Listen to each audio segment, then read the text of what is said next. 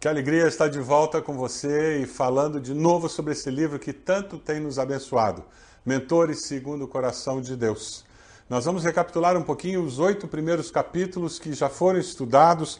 Naqueles capítulos, nós vimos que a responsabilidade de alimentar a nossa alma é uma responsabilidade individual, cada um de nós. Eu devo assumir a responsabilidade por minha saúde e por minha alimentação espiritual. Esse é um princípio básico. É por isso que os mentores das Escrituras nos ajudam tanto, eles nos capacitam a viver a vida cristã em toda a sua plenitude. Porque a maturidade espiritual é fruto de um processo, é um processo de vida. É uma decisão que é transformada em ações concretas, diárias, e é um processo de vida.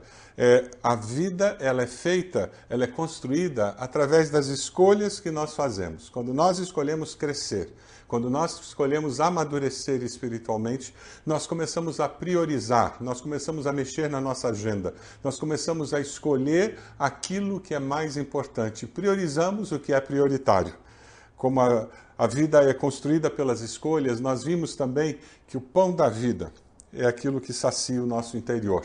Não são as muitas atividades, não, não é a agenda cheia, não é o nós sermos conhecidos ou não, não é o nós escrevermos ou não, não é nós pregarmos muito ou não.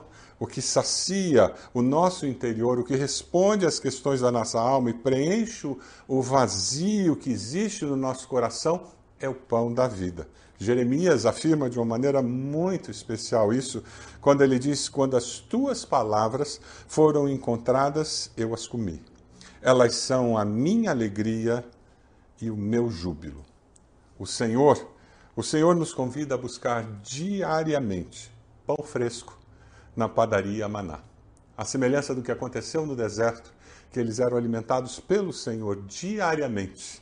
O Senhor deseja que eu e você, diariamente, estejamos indo até a padaria do Senhor buscar o pão da vida e assim nos alimentarmos para manter a saúde espiritual.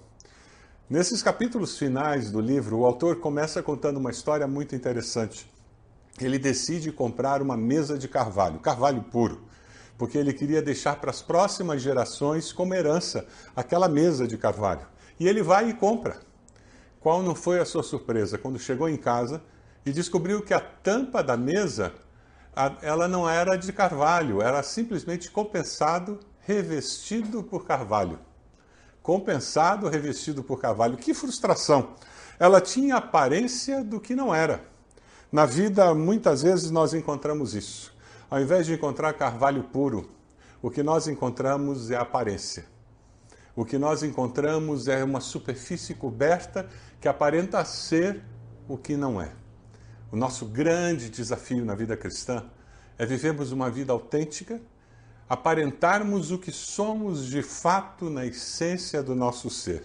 Nós vivemos em um mundo em que a aparência frequentemente vale mais, muito mais do que a realidade, em que a reputação vale mais do que o caráter, a percepção vale mais do que a verdade. E nós, como discípulos de Jesus, somos desafiados a vivermos uma vida de autenticidade. Como nós precisamos disso?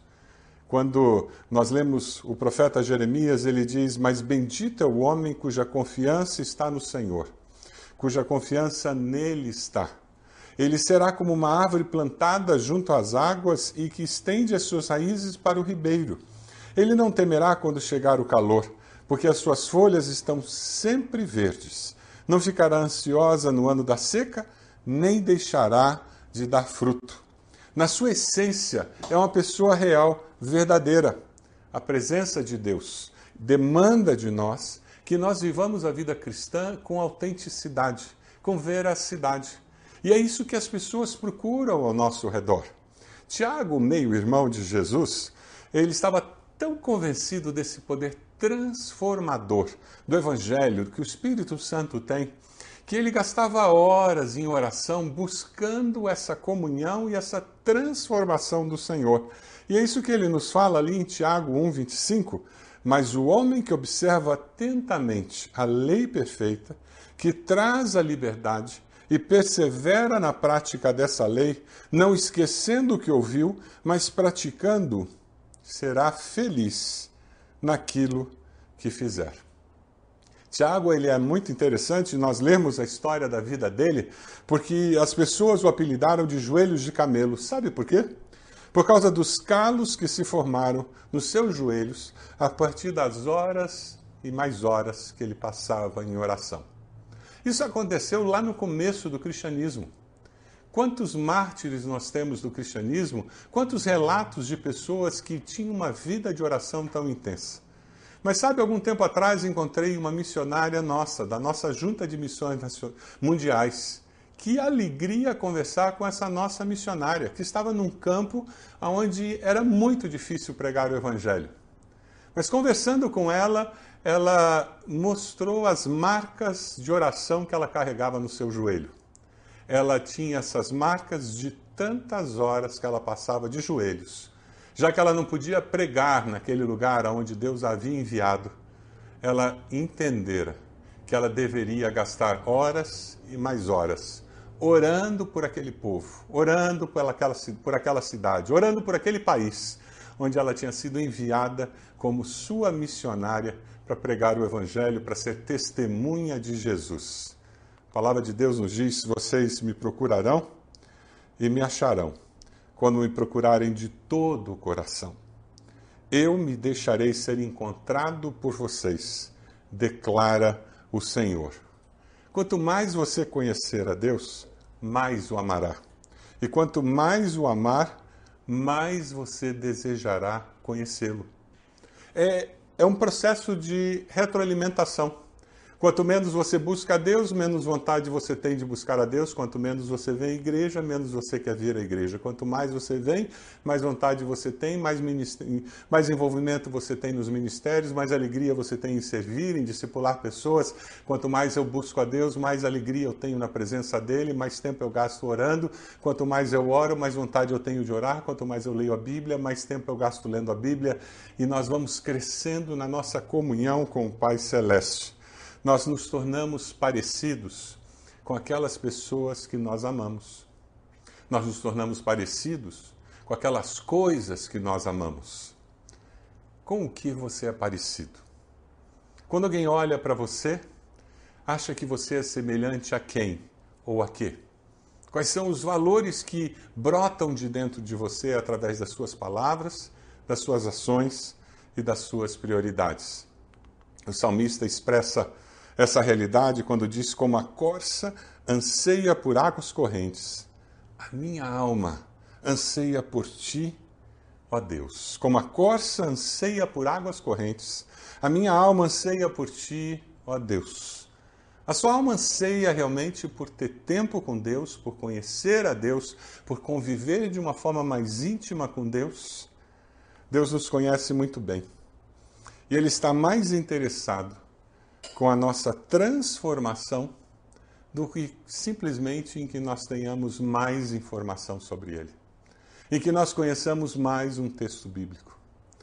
É por isso que nós estamos falando tanto sobre a importância de você deixar que os mentores das Escrituras compartilhem com você as lutas, as vitórias, as derrotas e que isso produza transformação na sua vida, na sua maneira de ser o principal propósito do nosso tempo com a palavra é produzir discípulos. Quando buscamos a Bíblia, nós não estamos simplesmente tentando examinar as Escrituras. Nós queremos que a Bíblia nos examine. Nós queremos que a palavra nos ensine, nos transforme. Sonda-me, ó Deus. Deve ser a nossa oração todos os dias. Conhece o meu coração. Prova-me, conhece as minhas inquietações Vê se em minha conduta existe algo que te ofende. E, Senhor, me dirige, por favor, pelo caminho eterno. Um pai foi procurar o diretor da escola. E, chegando para aquele diretor da escola, no ensino ele disse: Olha, eu tenho um problema sério. Meu filho acabou de passar no vestibular está começando a fazer essa faculdade. Eu queria conversar com o senhor para saber como que ele pode fazer mais rápido. Quatro anos é muito tempo. O mercado aí precisa de profissionais, tempo é dinheiro e ele precisa ganhar dinheiro. Aquele diretor da escola, de uma maneira muito sábia, olhou para aquele pai e disse: Olha, o senhor me desculpe, mas não tem uma maneira melhor para formar um profissional adequadamente preparado do que esse período de vários anos em que ele estará estudando. Sabe, o compensado você faz em pouco tempo, mas um carvalho precisa de quatro anos para se formar. A vida cristã ela é resultado de um processo, de uma exposição diária ao coração e aos caminhos do Senhor. Isso dá início a um processo de transformação no meu coração, no seu coração. Nós começamos a diminuir e o Senhor começa a crescer. O carvalho leva tempo para crescer. Assim como eu e você precisamos de tempo, dias, semanas, meses, anos, para que nós possamos verdadeiramente crescer, nos tornarmos homens e mulheres segundo o coração de Deus é um processo. O autor nos sugere 20 minutos para nós estudarmos a palavra, 20 minutos para registrarmos no nosso diário de oração, e ele sugere que nós estejamos nos encontrando como grupo. E durante 20 minutos, cada um compartilhe com o outro aquilo que Deus falou, ou aquilo que foi transformador na leitura da palavra. É um processo muito gostoso de nós termos pequenos grupos que se enriquecem e que crescem no conhecimento da palavra. O meu objetivo, diz o autor, é continuar a desenvolver uma cultura de devocionais constantes com Deus e Sua palavra e cultivá-las até que se tornem sistêmicas para toda a igreja. Esse é o nosso desafio como líderes espirituais do povo de Deus. Desafiarmos aqueles que estão sob a nossa liderança para que eles tenham sistematicamente um processo de crescimento espiritual. Nós precisamos encontrar meios para que as nossas igrejas elas sejam incentivadoras e elas criem, criem mecanismos que exponham as pessoas à palavra e levem as pessoas a aprender a alimentar-se sozinhas da palavra. Que as pessoas aprendam a compartilhar em grupo as verdades eternas da palavra. Você tem feito isso como líder? Você tem procurado aprender com outras igrejas o que elas têm feito para que dessa forma você possa enriquecer ainda mais o seu ministério, a sua igreja, com outras formas de incentivar, de criar um processo interior dentro da sua igreja, de que todo aquele que congrega ali, está buscando na palavra o alimento diário, a força, a sabedoria, o discernimento para viver plenamente a vida cristã. Eu e minha esposa tivemos o privilégio de plantar uma igreja enquanto eu estava cursando o doutorado e foi uma experiência muito positiva. Uma das estratégias que nós usamos para plantar aquela igreja foi termos grupos de leitura da Bíblia, era isso que nós fazíamos. Nós íamos numa casa, oferecíamos isso, e nós nos reunimos com um casal, com parentes, com vizinhos, e ao redor da mesa, com a mesma tradução da Bíblia, nós líamos a Bíblia. Nós só fazíamos isso. E enquanto estávamos lendo, se alguém tinha uma dúvida, aquela pessoa parava a leitura e dizia: Eu não entendi, o que, que isso quer dizer? E nós conversávamos sobre aquilo. E nós dávamos as respostas que entendíamos, cada pessoa falava. E quando terminávamos de responder aquela dúvida, nós prosseguíamos na leitura. E nós fomos lendo. E quantas pessoas vieram ao conhecimento de Cristo como Salvador através dessa estratégia tão simples de exposição à palavra. Aqui em nossa igreja, nós temos um processo de incentivar as pessoas a lerem a Bíblia. Temos o Clube da Bíblia. Nós incentivamos as pessoas a lerem o Novo Testamento ou lerem a Bíblia toda num ano. Eu já compartilhei com vocês que eu fui ordenado como pastor sem ter lido a Bíblia inteira. É uma tristeza falar isso. E eu falo isso com tristeza no meu coração. Quantos anos eu perdi? Mas sabe, já faz muitos anos que eu descobri a importância de estar lendo a Bíblia todos os anos. E é interessante porque eu tenho aqui uma Bíblia que foi a minha primeira Bíblia. Eu recebi essa Bíblia quando era adolescente ainda. E hoje em dia eu já não uso todos os dias essa Bíblia, ela está toda marcada. Essa Bíblia tem muita história para mim. Eu guardo ela na minha estante com muito carinho. Mas sabe o que eu faço nessa Bíblia? Eu marco nela as minhas leituras anuais. E eu vou escrevendo o ano que eu li, o quanto eu li, e com isso eu vou registrando quantas vezes eu já li a Bíblia ao longo desses anos. É uma alegria poder olhar essa Bíblia e ver nela a minha história. Registrada, uma história de conhecimento de Deus. A minha pergunta é se você tem de fato tratado a Bíblia como um livro que é diferente de qualquer outro livro do mundo. É palavra de Deus.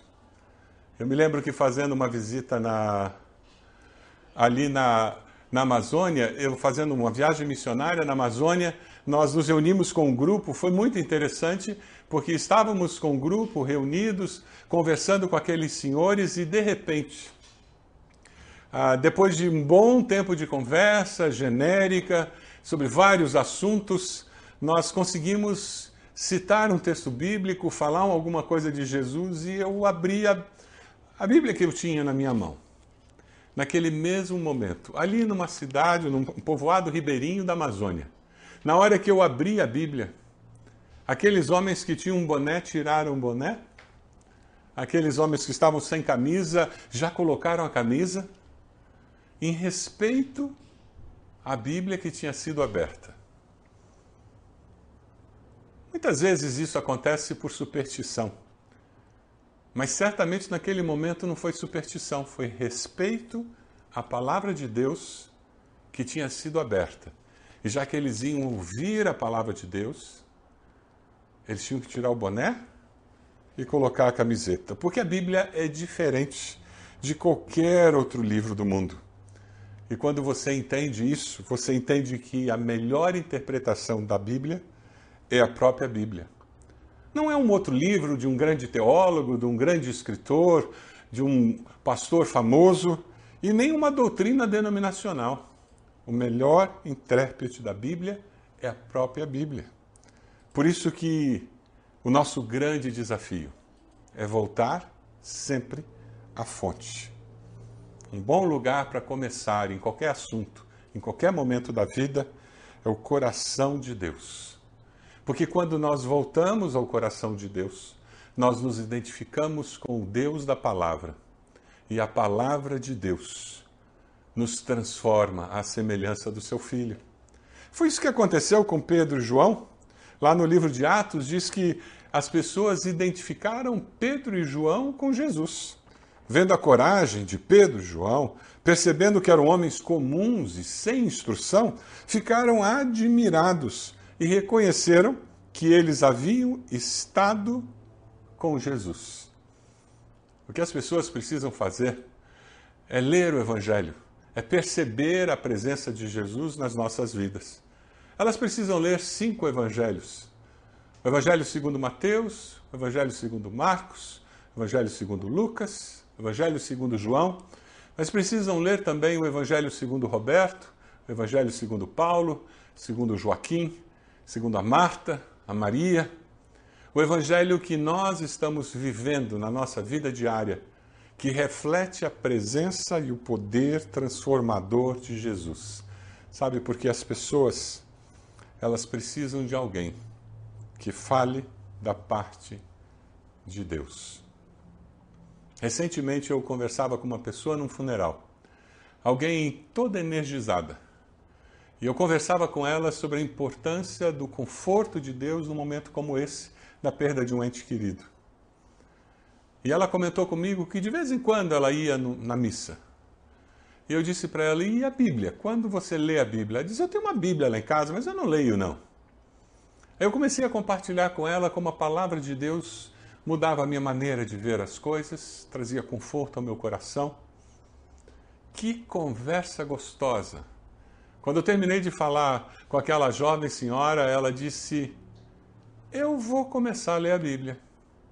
Eu nunca tinha olhado para a Bíblia dessa maneira como uma carta de amor de Deus para mim, como um lugar onde eu posso encontrar as respostas para as perguntas da minha alma.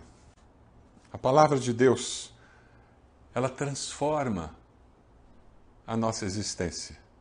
E nós somos o evangelho que muitos lerão antes de ler os outros quatro evangelhos.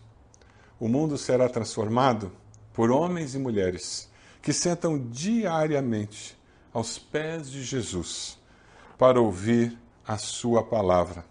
A mais sublime forma de oração é aquela em que você fala com Deus e que Ele fala com você. Isso vai fazer com que você olhe para o futuro com uma segurança absurda, porque você sabe quem controla a sua vida. Você sabe quem escreve a história da sua vida. Porque você entregou o futuro, a sua vida, nas mãos do bom pastor. Quando você caminha com Deus, obedece a Deus, a obediência não removerá os obstáculos da vida, mas ajudará você a navegar através das dificuldades. Você vai enfrentar qualquer situação da vida sabendo que Deus está com você. Foi esse tipo de afirmação que o nosso mentor Moisés fez lá em Êxodo 33, quando ele diz: Se não fores conosco, não nos envies. Como se saberá que eu e teu povo podemos contar com teu favor se não nos acompanhares? Que mais poderá distinguir a mim e o teu povo de todos os demais povos da face da terra? É essa companhia de Deus, é essa transformação interior que o Espírito faz em nós, que nos dá a garantia de que nós estamos nessa vida, mas não soltos, largados, pelo contrário, acompanhados por Deus, capacitados pelo Espírito Santo de Deus, guiados pela mão do próprio Deus. Eu posso não saber o que o meu futuro guarda, mas eu sei quem guarda o meu futuro. O meu maior medo não é uma enfermidade, não é ter uma crise familiar. O meu maior medo é perder a mão de Deus sobre a minha vida. Porque tudo mais que possa vir a acontecer é possível vencer porque o Senhor está comigo. Essa é a segurança de quem é discípulo do Senhor. Os mentores que nós encontramos nas Escrituras, eles vão nos ajudar a construir esse interior verdadeiro, autêntico, que reflete o caráter de Deus, reflete quem é o nosso Deus. Esses mentores que nós encontramos, eles vêm de todas as eras e eles esperam por você. Não os deixe esperando. Examine a Bíblia diariamente com essa postura de quem está desejando encontrar-se com o Senhor e com as respostas do Senhor. Se você fizer isso, diz o autor, haverá uma poeira celeste sobre tudo o que você fizer. Gostei demais dessa expressão dele. Haverá uma poeira celeste. Enquanto lia isso, eu me lembrei de um texto bíblico que eu gosto demais. Você encontra isso em Êxodo, ao descer do Monte Sinai, com as duas tábuas da aliança nas mãos. Moisés não sabia que o seu rosto resplandecia por ter conversado com o Senhor. Você deseja ter essa poeira celeste brilhando na sua face, nas suas palavras, nas suas ações, por onde quer que você passe? Esse é o desafio de hoje. Você decide buscar sabedoria nos mentores da Bíblia para que você possa viver plenamente tudo aquilo que Deus sonhou para a sua vida, para o seu ministério. O meu desafio para você é que você esteja gastando tempo na presença do Senhor, investindo tempo aos pés de Jesus, para que quando você sair para trabalhar, para estudar, para fazer as tarefas diárias, essa poeira celeste produz o brilho de Cristo no seu olhar, no seu falar e no seu agir. Que Deus o abençoe ricamente e que Deus conduza a sua vida todos os dias. Agora eu.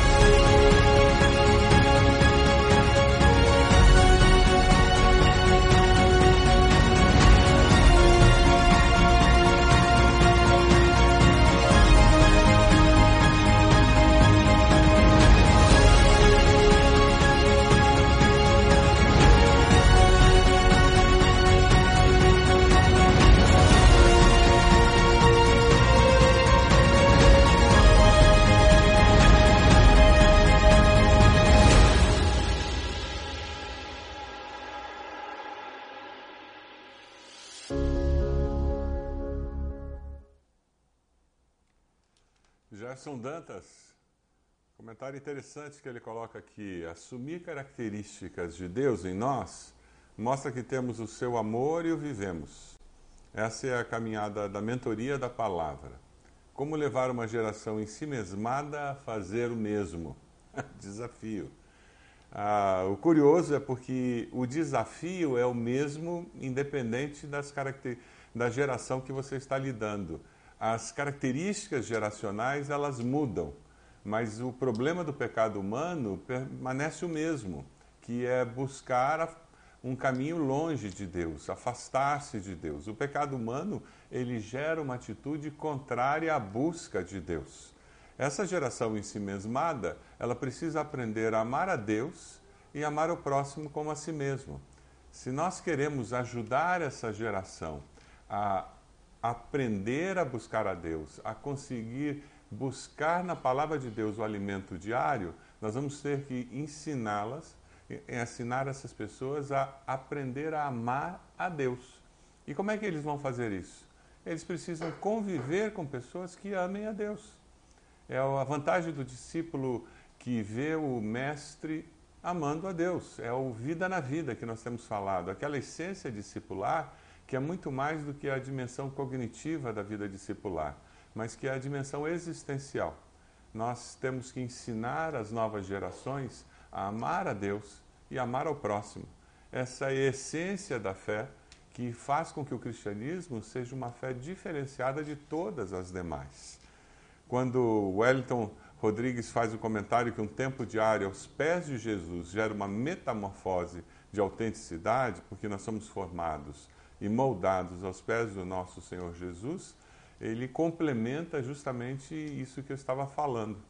Quando você tem um discípulo e você começa a passar para esse discípulo esse amor a Deus, esse coração apaixonado por Jesus, a, essa pessoa começa a descobrir que de fato tem algo diferente do que viver voltado para si mesmo, para suas necessidades, para as suas vontades. as gerações anteriores, elas tinham com muita facilidade um pecado que era amar as instituições, valorizar em excesso as instituições. Essa aqui, porque não valoriza instituições, ela voltou-se para o seu umbigo de uma forma impressionante. E a próxima geração vai ter uma outra dificuldade, um outro desafio. Mas tudo como resultado do pecado que habita em nós, que nos faz perder o alvo o alvo de amar a Deus acima de todas as coisas e amar ao próximo como a nós mesmos. Né? Eu tenho um outro comentário aqui. Nós nos tornamos parecidos com quem nós amamos. Com quem estamos parecidos? Muito forte essa afirmação, é verdade. E eu acredito mesmo, o, autor ele foi muito feliz quando fez essa afirmação, e essa é uma das maneiras de nós, ao discipularmos alguém, ajudarmos essa pessoa a crescer de fato, e não apenas na casca. Aquela pessoa que ama o dinheiro, que ama Mamon, ele serve o Deus do dinheiro, da riqueza. Aquela pessoa que, que ama o dinheiro, ele vai ter aparência do quê? De riqueza. Ele vai valorizar apenas aquilo que aparenta riqueza. E ele só vai falar de dinheiro, de bens, de, de coisas materiais. Por quê? Porque o coração dele está naquilo. Aquela pessoa que, que ama pornografia, sensualidade, ele só vai falar sobre essas coisas, porque a mente dele, o coração dele, está colocado nessas coisas. Alguém que ama a Deus acima de todas as coisas, ele vai falar sobre Deus, ele vai expressar amor pelas coisas de Deus. A boca fala do que o coração está cheio. E onde estiver o seu tesouro, aí estará o seu coração. Nós nos tornamos parecidos, sim, porque nós falamos, pensamos, nós agimos em função daquilo ou daquela pessoa que é o centro da nossa existência. É por isso que é tão importante que Jesus seja o centro da nossa existência, que nós venhamos a morrer para que Ele possa viver em nós. Tenho mais um comentário agora do Marcelo Farias. Ele diz: Como impactar a igreja com a leitura da palavra de Deus? Sei que isso só acontecerá quando impactar nossa vida, mas como transpor na vida dos líderes e do povo? Nós temos uma grande vantagem dentro do meio batista, porque nós temos esse valor da palavra de Deus muito presente. E nós, o membro de uma igreja batista, mesmo que ele não leia a Bíblia, ele acha que é importante ler a Bíblia, ele acha que é importante conhecer a Bíblia. Ele pode até não estudar a Bíblia, mas ele acha que é importante que as pessoas estudem a Bíblia. O que nós temos que fazer é quebrar essa inércia, quebrar essa postura de neutralidade da pessoa o, o, as estratégias que nós temos usado em nossa igreja, ao longo do meu ministério, eu citei aqui algumas delas, que é um grupo de leitura da Bíblia, é, é nós fazemos o Clube da Bíblia, incentivando pessoas a lerem livros da Bíblia. Recentemente eu preguei uma série de mensagens no, no livro de Efésios, e o incentivo é que as pessoas lessem Efésios de uma só vez, afinal de contas é uma carta. Você não lê carta aos pouquinhos, você senta e lê a carta inteira. Você quer ouvir o que a pessoa disse na carta toda. Então, se no púlpito você faz esse tipo de ênfase, se você comenta no púlpito que você está lendo a Bíblia ao longo do ano, você começa a passar como líder um valor. Você, junto com teus supervisores, coordenadores, com os pastores na, na sua igreja, se você tem mais de um pastor, se você começa a incentivar essa liderança, a ler a Bíblia, esse valor começa a disseminar e começa a se tornar parte do jeito de ser da sua igreja. Na realidade, é uma cultura, é uma construção de cultura. Isso não é alguma coisa que você decide hoje, você implanta amanhã e pronto, está resolvido, todo mundo faz. Não, não, é um processo de construção de uma nova cultura dentro de uma igreja. E é muito abençoador. E como nós temos esse valor no nosso meio batista da palavra de Deus ser importante, isso nós temos algo muito, muito bom que trabalha a nosso favor para construir esse valor da leitura da Bíblia, da exposição à Bíblia. Né? Ah, eu tenho mais uma, uma palavra aqui. Nós seremos o evangelho que muitos lerão antes de lerem os outro, outros quatro evangelhos. É um, uma afirmação que quando eu dou aula de evangelismo, eu sempre trabalho com esse conceito, porque é um conceito muito importante. Ah, existem quatro evangelhos, quatro declarações, quatro expressões da vida de Jesus: Mateus, Marcos, Lucas e João. E os evangelhos, na realidade, é a vida de Jesus segundo Marcos, Mateus, Lucas e João. Mas existe um quinto evangelho que é o evangelho mais lido no mundo que é o Evangelho segundo os discípulos vivos neste momento, que é a vida de Jesus que está sendo vivida pelo Roberto, pelo Paulo, pela Maria, pelo José. E quando nós temos consciência que aqueles colegas no trabalho, meus vizinhos, familiares, eles estão vendo a vida de Jesus nas minhas ações, nos meus valores, nas minhas reações, nas minhas posturas, isso gera uma consciência muito forte, muito intensa, muito profunda de por que eu vivo, como eu vivo e para que eu vivo. Isso gera em nós senso de missão. E quando os membros da nossa igreja têm essa consciência, quando nós, como líderes, temos essa consciência que nós somos o quinto evangelho e que é o evangelho mais lido pelas pessoas, ah, isso gera em nós esse senso de missão e oportuniza ah, o, em nós aquela, aquele desejo de dizer: sabe o que mais? Eu vou falar de Jesus, porque ele está vendo o Evangelho, agora eu preciso esclarecer algumas partes para que ele compreenda bem o que significa aquela parte que ele leu na minha vida. Ah, nós temos também um comentário aqui pelo Natan de Jesus. Pastor, qual foi o seu momento mais difícil na vida devocional? Um período em que se sentiu distante de Deus e como foi restaurado? Ah, Está vindo à minha mente aqui um período que aconteceu há muito tempo atrás. Eu vou compartilhar. Eu era recém-casado, tinha dois anos de casado, nós ficamos grávidos, eu e minha esposa, nosso primeiro filho, toda aquela curtição, aquela alegria. No terceiro mês de gravidez, a minha esposa teve uma infecção estomacal, intestinal, e aquilo gerou, gerou um problema muito sério porque nós perdemos o bebê ela começou a ter contrações por causa daquela infecção e um bebê saudável ele foi abortado. Ah, eu era seminarista, eu tinha deixado a engenharia para fazer seminário, respondendo ao chamado de Deus. Minha esposa tinha tinha deixado o consultório dela odontológico para ir para o Rio de Janeiro para fazer o seminário. E foi muito difícil para nós. Uma vizinha que nós tínhamos levado a Cristo, ela agiu como se fosse uma mãe conosco, nos acompanhando, nos abençoou demais. Ah, passou todo aquela, aquele momento de luto, aquela tristeza, aquela dificuldade, aquela frustração de perdermos o nosso primeiro filho. Eu trabalhando na igreja, eu trabalhava dando aula em, em escolas e a vida continuou e eu tinha que estudar para as provas e eu não percebi que com aquele evento do luto, uma das maneiras de eu lidar o luto foi travar Deus, simplesmente. E a minha vida espiritual foi murchando. Eu fui secando espiritualmente. Continuei fazendo seminário, eu continuei dando aula, eu continuei sendo professor de escola bíblica, eu continuei trabalhando na igreja como seminarista, mas espiritualmente eu fui secando.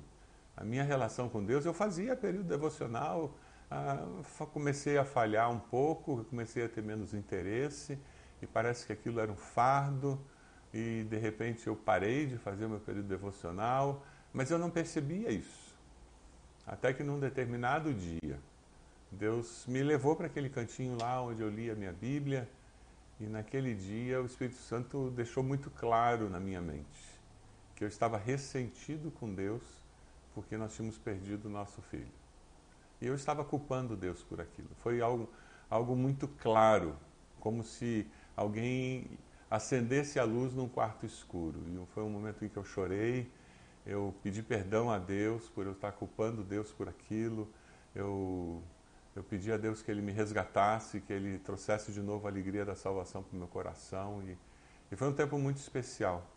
E a partir daquele momento a minha alma começou a ser curada de novo. Aí Aí foi quando eu fui de fato curado e venci o processo de luto pela perda da nossa nossa Liz, o primeiro bebê que nós tivemos e que nós chegamos a dar o um nome até. É muito triste quando isso acontece. Ficar longe de Deus é uma experiência muito ruim. E foram seis meses, muito tempo. Mas eu racionalizava tudo e eu achava que estava tudo sob controle, que estava tudo resolvido. Mas na realidade eu estava racionalizando meu luto e culpando Deus por uma dor profunda que eu tinha sentido na minha alma. Quem sabe você está vivendo um momento como esse, racionalizando uma dor e não deixando Deus curar a sua ferida. Eu perdi seis meses porque o desejo de Deus o tempo todo era curar minha ferida, era restaurar o meu coração no meio daquela dor, porque Deus, Ele sempre está no coração de quem está sofrendo, procurando trazer cura, alívio, porque o Espírito Santo é o nosso grande confortador. Eu recebi aqui uma, uma pergunta que vem do Assir Mandelo Júnior. Como me aproximar de alguém que vive de forma secular e arma um escudo anti-conversão só de imaginar que eu possa querer pregar para ela? Como plantar a semente de maneira gradual até o agir de Deus? A pergunta é ótima, Assir. E todos nós temos alguém assim ao nosso redor, na é verdade. Eu tenho vários. Eu tenho vários. Tem alguns que dá vontade de, de sacudir a pessoa e dizer: abra seus ouvidos, você não está percebendo. Ah, ele está vendo o quinto evangelho? Essa seria a minha pergunta. Ele convive com alguém que vive o quinto evangelho? Essa é a minha pergunta. Nós não temos como converter ninguém nós temos como fazer com que essa pessoa perceba que nós amamos com o amor de Jesus, amor incondicional. Recentemente conversava com um discípulo meu sobre isso. E nós falávamos sobre a frustração de alguém que dá um passo para frente e dois para trás. E quando você pensa que a pessoa agora vai, agora vai se converter e a pessoa dá dois passos para trás. E como é frustrante isso. E nós falávamos justamente sobre isso, dizendo: cada um tem o seu ritmo, e tem o seu tempo. A gente não pode acelerar e você não pode colher o fruto antes da hora, porque senão ele não amadurece da maneira adequada. Deus é quem converte, Deus é quem faz a obra de conversão no coração da pessoa. O que nós fazemos é dar evidência do poder de Deus na nossa vida.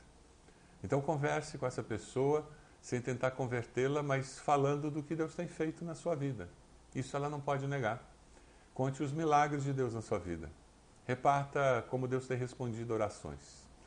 Dê evidências de como Deus sustenta você, de como Deus conforta você. Fale das derrotas na vida cristã e como Deus tem ajudado você a se levantar. Ajude essa pessoa a perceber que Deus ama você apesar de você e não por causa de você. E ajude para que essa pessoa, ao ler esse evangelho, ao ver Jesus vivendo na sua vida, chegue um dia em que ela diga: Eu também quero esse Jesus. Eu, eu entendo que essa é a única maneira, ir plantando a semente, aos poucos, gradativamente, e dando tempo, estando sempre pronto para responder sobre a esperança que existe em você. E vai chegar um momento em que você vai poder levar essa pessoa a tomar uma decisão ao lado de Jesus, mas no tempo dela, porque Deus faz a obra. E quem sabe não vai ser com você que ela vai se converter. Não é verdade que tantos se convertem conosco depois de terem convivido com tantas outras pessoas ao longo de vários anos e é você que tem o privilégio de levar essa pessoa a Cristo? Da mesma maneira, alguns que convivem conosco, que nós oramos pela conversão dessas pessoas, outros é que terão o privilégio de colher aquele fruto. O reino de Deus é assim. Deus é que faz a obra e nós somos instrumentos nesse processo da obra que Deus está realizando. Wellington faz um comentário aqui, eu queria compartilhar com vocês. Deus está chamando porta-vozes, homens e mulheres que verdadeiramente entreguem o coração a Ele. Uau! É isso mesmo, Wellington, eu creio nisso. Ele está procurando aqueles que conhecem o seu coração e a sua paixão pelos perdidos. É isso mesmo. A Bíblia diz que Deus busca os verdadeiros adoradores. E o que ele deseja é que a gente passe tempo com ele para que o nosso coração se afine com o coração dele. A, a Bíblia diz que nós temos que deleitarmos-nos no Senhor para que ele possa satisfazer o desejo do nosso coração. É, o meu coração vai estar tão afinado com o coração de Deus que os desejos do coração de Deus serão os meus desejos. A, a palavra diz que em Cristo nós somos assentados nos lugares celestiais e quando a gente é assentado nos lugares celestiais, a gente começa a ver a vida do ponto de vista de Deus. E aí a gente consegue ter essa conexão com Deus, que é uma conexão que transcende a realidade humana, terrena. É uma, é uma percepção da vida que reflete uma cosmovisão cristã e não pagã humana, como a maioria das pessoas tem. Infelizmente, muitos de nós fomos alcançados pelo Evangelho, transformados pelo poder de Deus, nós vivemos com uma cosmovisão que é pagã, que é humana, porque nós descemos dos lugares celestiais em que fomos assentados e voltamos para sentar na cadeira do natural, como Francis Schaeffer diz, e nós vivemos como qualquer pagão vive. Nós vemos a vida como qualquer pagão vê, simplesmente com uma boa ética, como um ateu pode ter. Mas Deus quer mais que isso. Deus quer que nós tenhamos uma percepção da vida diferenciada. E é isso que faz com que a vida cristã seja uma vida fantástica, fascinante. É aquela vida abundante que Jesus falou. Deus chama porta-vozes, Deus chama pessoas que vivam com essa paixão que existe no coração de Deus. Isso tem a ver com senso de missão. Senso de missão não é cumprir obrigação, senso de missão é, viver com uma paixão que nos consome. Eu queria agradecer você que está aqui com a gente agradecer todos que participaram durante todo esse tempo em que nós estudamos esse livro, Mentoria Segundo o Coração de Deus, esses homens e mulheres que a gente encontra nas Escrituras que se transformam mentores da vida cristã para nós.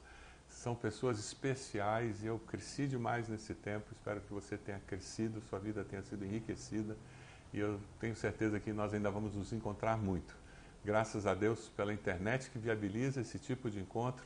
Eu espero que a gente continue crescendo juntos e abençoando pastores, outros líderes que estão fazendo com que a obra de Deus cresça e o nosso Brasil seja alcançado para Jesus. Deus abençoe você, prossiga, porque vale a pena servir ao Senhor de todo o coração.